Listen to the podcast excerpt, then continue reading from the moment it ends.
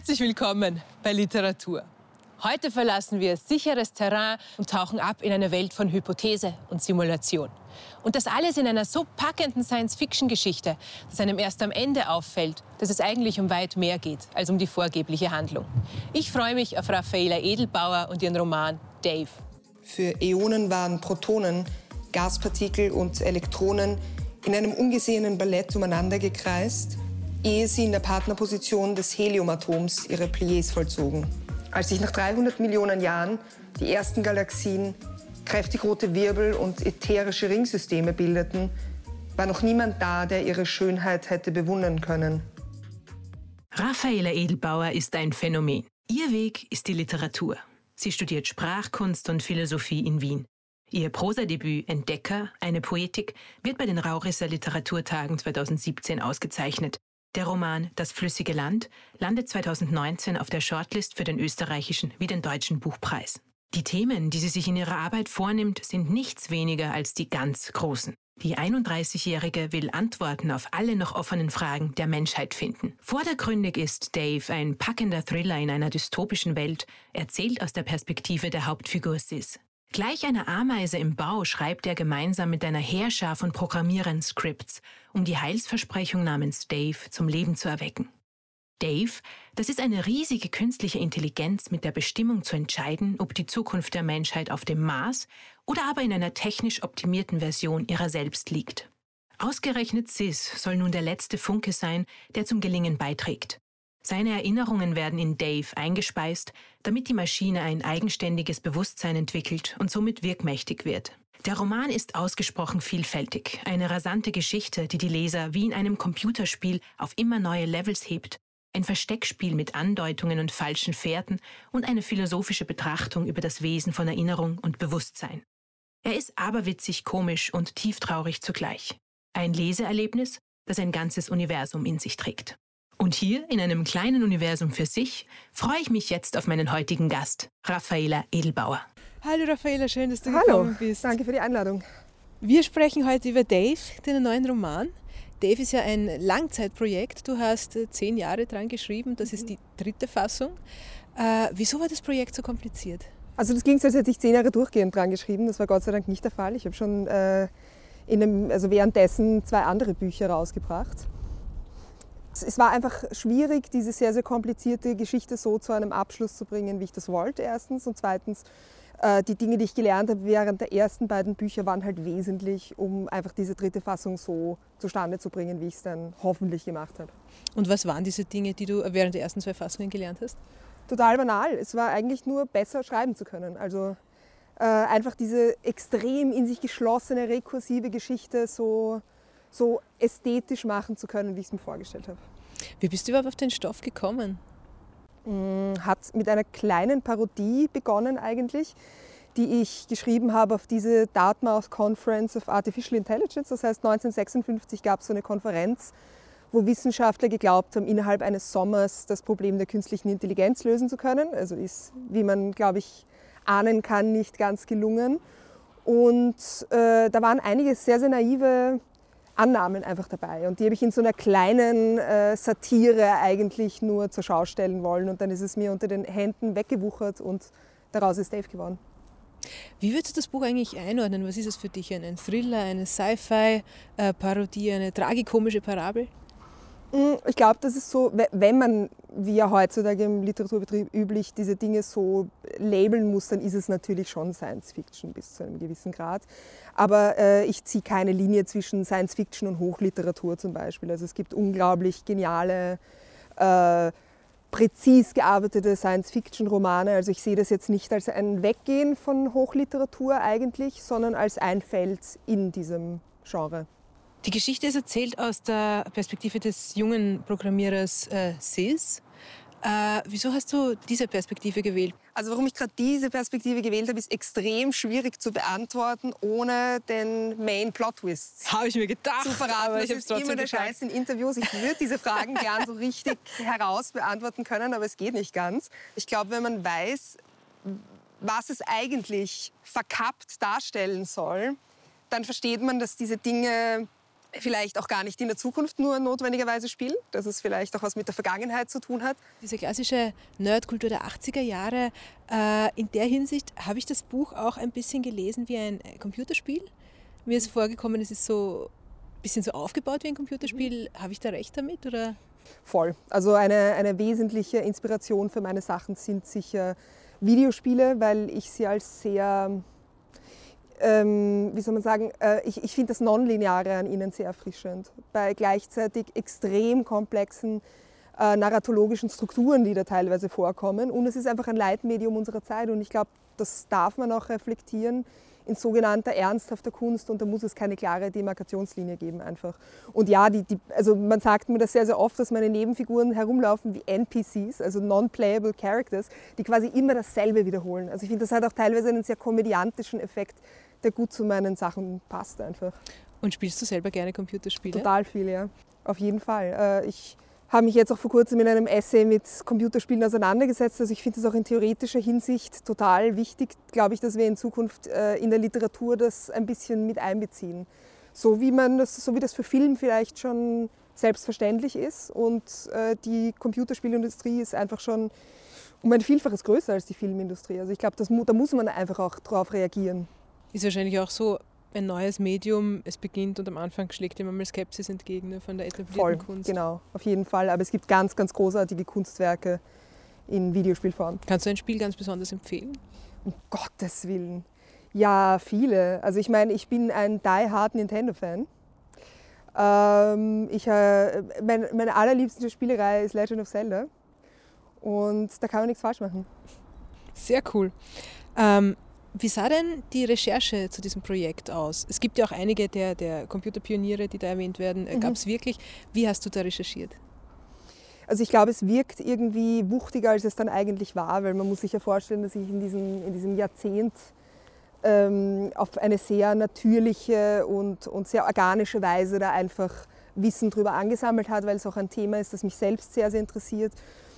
Und weil wir natürlich auch Digital Natives sind bis zu einem gewissen Grad, also wo einfach äh, Tech-Visionäre Haushaltsnamen geworden sind, nicht? Und, und ähm, wir mit eigentlich schon sehr, sehr komplexen AI-Systemen unseren Alltag bestreiten. Also, aber grundsätzlich ist es so, dass äh, ich natürlich viel über, über die Computergeschichte recherchiert habe, dass ich auch selbst ja, seit meinen Teenagerjahren immer wieder mal Programmierprojekte gemacht habe. Also ich glaube, es ist, das ist nicht ein Thema, das ich mir einfach so ausgesucht habe und dann musste ich zu recherchieren beginnen, sondern indem ich schon ein bisschen drinnen war einfach. Du hast schon erwähnt, dass es geht ganz viel um Bewusstsein, darum, wie Bewusstsein entsteht und auch wie Bewusstsein und Erinnerung zusammenhängen und dass zum Beispiel auch Erinnerung gegebenenfalls gar nicht so vertrauenswürdig ist, wie wir, wie wir glauben. Mhm. Äh, was würdest du sagen, wie hängen denn Bewusstsein und Erinnerung zusammen? Also Erinnerung ist so ein Thema, das mich ganz stark verfolgt. Ich habe mein, hab meine Masterarbeit auf der Philosophie auch über, über Gedächtnisphilosophie geschrieben ähm, und beschäftige mich sehr stark auch selber mit der Natur des Gedächtnisses. Und ähm, natürlich ist Gedächtnis fast gleichbedeutend mit Identität. Es gibt keinen keine Handlung, die wir als wir vollziehen können, ohne das Gedächtnis und die Berufung darauf eine ganz wesentliche Rolle spielen würden. Und ich habe das in das flüssige Land so ein bisschen durchgespielt in gesellschaftlicher Hinsicht. Da ging es um das kollektive geschichtliche Gedächtnis quasi. Und hier geht es um das individuelle Gedächtnis und auch, wie sich es eben auf Bewusstsein auswirkt, weil dieser Computer ja eben dem Programmierer, dem SIS nachempfunden werden soll und das sozusagen das Sprungbrett ist zur Menschlichkeit. Also es hat eine sehr, sehr wichtige Rolle im Buch. In dem Buch geht es ja, wie wir schon erwähnt haben, um künstliche Intelligenz.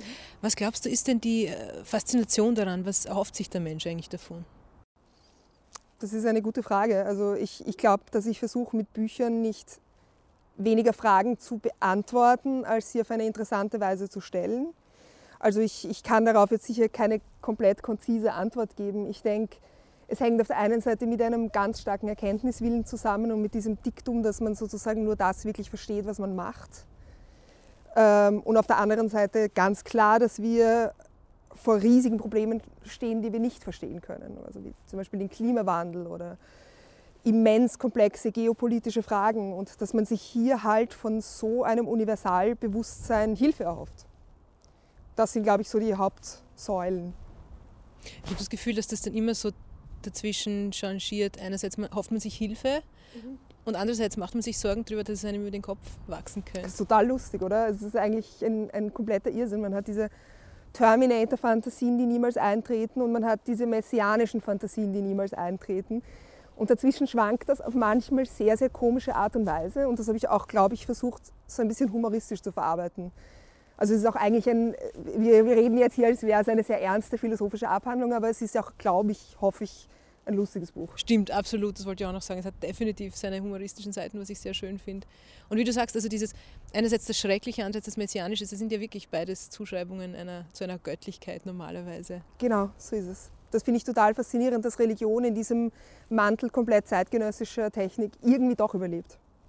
Inwiefern kann man von Philosophie eigentlich fürs Leben lernen? Ist das etwas, was einem im Leben weiterbringt oder hemmt es einen auch manchmal, wenn man zu viel denkt? Naja, ich glaube, also ich bin jetzt kein, keine Freundin von Lebensphilosophie oder sowas. Ich bin, äh, also ich kenne mich mit Dingen wie Ethik oder sowas auch wirklich nicht sonderlich gut aus, sondern ich war immer eher eine Freundin der Metaphysik und der Ontologie, also der lebensferneren sogenannten lebensferneren, vermeintlich lebensferneren Gebiete. Aber ich glaube, die sind gar nicht so, so lebensfern. Du hast schon erwähnt, dass du Sprachkunst auch studiert mhm. hast, also quasi eine universitäre Ausbildung zur Schriftstellerin gemacht hast. Was würdest du sagen? Glaubst du, dass man Schreiben so, das heißt auf einer Uni, in einem universitären Setting gut lernen kann?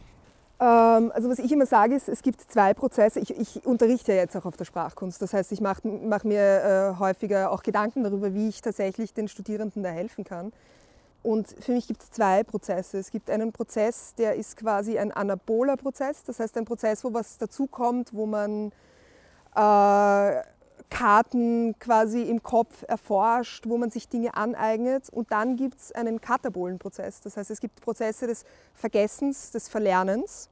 Und letzteres ist das, was ich in meiner Lehre eigentlich mehr fokussiere. Das heißt, ähm, wenn man sich fragt, was für Vorurteile habe ich denn eigentlich, was Sprache betrifft oder was die Welt betrifft als Ganzes und wie kann ich was davon wegnehmen, dann sind das eigentlich eher die erweiternden Dinge, die den Blick öffnen. Und das kann man machen. Man kann niemandem beibringen, wie jemand einen Drive hat zu schreiben. Aber man kann die Hindernisse beseitigen, die diesen Drive vielleicht hemmen und die andere, weitere Facetten einfach aufmachen. Das ist sehr schön gesagt. Das hängt ja wieder mit der Philosophie zusammen. Sehen lernen. Ne? Hoffentlich.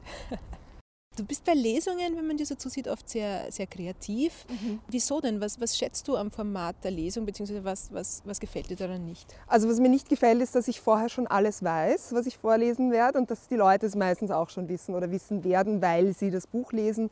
Deswegen versuche ich halt so ein bisschen transmedial zu arbeiten, ganz einfach versuche den Leuten, die es gelesen haben, auch etwas zu bieten, sodass sie das Gefühl haben, dass äh, sie dabei irgendwie neue Facetten am Text sehen. Oft schreibe ich auch neue Texte für die Lesungen, mache ebenso Videoeinspielungen, mache Musik, äh, versuche mich einfach auch herauszufordern, um, um was Neues dabei zu lernen.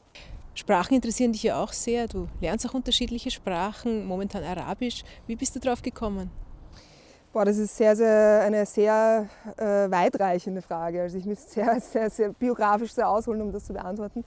Ähm, aber ich habe zwei Jahre lang ähm, zwischen, zwischen Wien und Israel bin ich gependelt.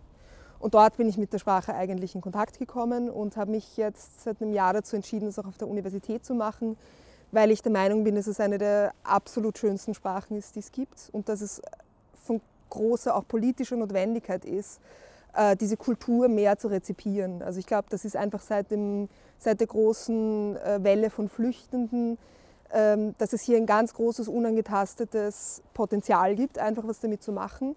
Und dass wir teilweise nur sehr schlechte Interlinearübersetzungen zur Verfügung haben. Und deswegen habe ich mir gedacht, warum soll ich da nicht ein bisschen auffüllen? Es gibt ja auch eine reichhaltige Literatur. Ne? Absolut, ja. Und Philosophie. Was bedeuten Fremdsprachen denn für dich als, als Sprachkünstlerin ganz allgemein? Ich meine, es geht natürlich ein bisschen weg von dem, was ich mache. Ja? Es ist eine andere Form, wenn ich sage, ich, mein, mein Lebensziel ist, Sprache mehr äh, zu erforschen und zu verstehen, besser zu verstehen, und das ist mein Lebensziel, dann ist das natürlich ein Feld, das ich nicht auslassen kann, weil diese Form, dass man halt quasi Sachen in Frage stellt, die man für komplett selbstverständlich hält und äh, Kommunikationswege, die man für die einzig möglichen hält. Das ist etwas persönlich extrem ähm, Wichtiges und Erweiterndes. Das ist literarisch etwas extrem ähm, Schönes und Reichhaltiges, aus dem man schöpfen kann. Und es ist eine ganz wesentliche Erfahrung, die uns, glaube ich, auch so gesellschaftlich weiterbringen kann. Dass man halt quasi sieht, dass der eigene Weg zu leben nicht der absolute und einzige ist. Du schreibst ja sehr, sehr viel, sehr ausdauernd. Was ist für dich persönlich der Ausgleich zum Schreiben? Der Ausgleich zum Schreiben, das ist eine gute Frage. Oder brauchst du keinen Ausgleich ich meine, zum man Schreiben? kann das Schreiben schon ausgleichen. Ich meine, ich mache super viel Sport, das ist klar. Ähm, ob das ein Ausgleich ist direkt, ob das das Gegenteil von Schreiben ist, das ist eine, eine gute Frage. Du hast mir auch ein Buch äh, mitgebracht, das Ja. dich in der letzten Zeit sehr beeindruckt hat, das du mir empfehlen möchtest. Welches ist es denn?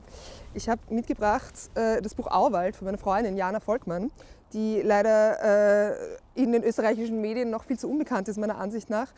Ähm, das ist beim Verbrecherverlag erschienen und es geht um eine junge Frau, die äh, ihre Identität in den Wäldern zwischen Wien und Bratislava ver verliert eigentlich oder die sich selbst verliert und ähm, ja, auf eine merkwürdige Dystopie stößt, die komplett anders ist als meine und doch irgendwie ähnlich.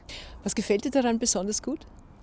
Also mir gefällt vor allem äh, Jana Volkmanns Art, Details zu sehen, sehr, sehr gut. Das ist etwas, das, also diese Art von Buch schult mich in etwas, das ich glaube ich nicht so gut kann. Ich gehe immer von riesigen Ideen aus und verliere manchmal so ein bisschen den Blick fürs Kleine und sie macht das genau andersherum. Äh, Das finde ich sehr, sehr beeindruckend und außerdem die Art, Dinge in der Schwebe zu lassen und subtil zu lassen. Auch das geradewegs der Gegenteil zu meiner permanenten Übertreibung. Also ich versuche, das ist vielleicht der Ausgleich zu meinem eigenen Schreiben. Jetzt haben wir es. Ihr Schreiben. Andere, die Bücher anderer Leute zu lesen, die Dinge sehr, sehr gut können, die ich überhaupt nicht kann. Ich finde das sehr, sehr toll. Also du schreibst, deine Freundin schreibt. Ja. Funktioniert das gut? Gibt es da Konkurrenzdenken oder? Nein, eigentlich nicht. Hätte ich früher immer gedacht, aber das ist gar nicht so. Das heißt, ihr Nein. unterstützt euch gegenseitig. Voll, ja. Es ist total schön, so differenziert äh, mit jemand anderem über die eigene Leidenschaft sprechen zu können eigentlich. Und dann auch wieder über ganz andere Sachen. Also Toll, da kann man nur applaudieren. Du hast auch einmal gesagt, dass du Bücher schreiben möchtest, die den Leuten auch in, in 100 Jahren noch was äh, mitteilen. Äh, wieso ist dir denn das so wichtig? Ist das eine spezielle Form der Unsterblichkeit? ich meine, es ist sicher, man, man kann sicher nicht von der Hand weisen, dass es irgendwas mit Ego zu tun hat. Äh, die Frage ist nur, ob es gesundes Ego ist oder ein ungesundes Ego. Also ich glaube, dass im Literaturbetrieb heutzutage eine viel zu starke Tendenz dazu besteht, Sachen zu schreiben, die für ein Programm, also Frühjahrsprogramm oder Herbstprogramm, einmal ein Kassenschlager sind, einmal so eine, so eine Welle nach oben machen und dann erwartet man eigentlich, dass es gar nicht groß auf die Backlist kommt, sondern dass es in der Versenkung verschwindet. Und das finde ich für mich persönlich als Lebensprojekt einfach nicht befriedigend. Also deswegen denke ich allein schon das anzustreben, dass man über die eigene Lebenszeit hinaus oder zumindest über diese sehr kurzlebigen Zyklen hinaus was macht, das einen Sinn hat, ähm, das lässt einen, oder mich zumindest lässt das anders schreiben. Es lässt mich äh, ein bisschen weggehen von schnellen Gags und mehr hin zu vielleicht erhaltbareren Strukturen, die wirklich relevant sind für die Leute, glaube ich. Liebe Raffaela, dann habe ich noch eine Bitte an dich. Könntest du mir das Buch vielleicht signieren? Sehr, sehr gern. Dankeschön. Das war's auch schon für heute. Wir starten los, denn der nächste Autor wartet schon. Bis bald bei Literatur.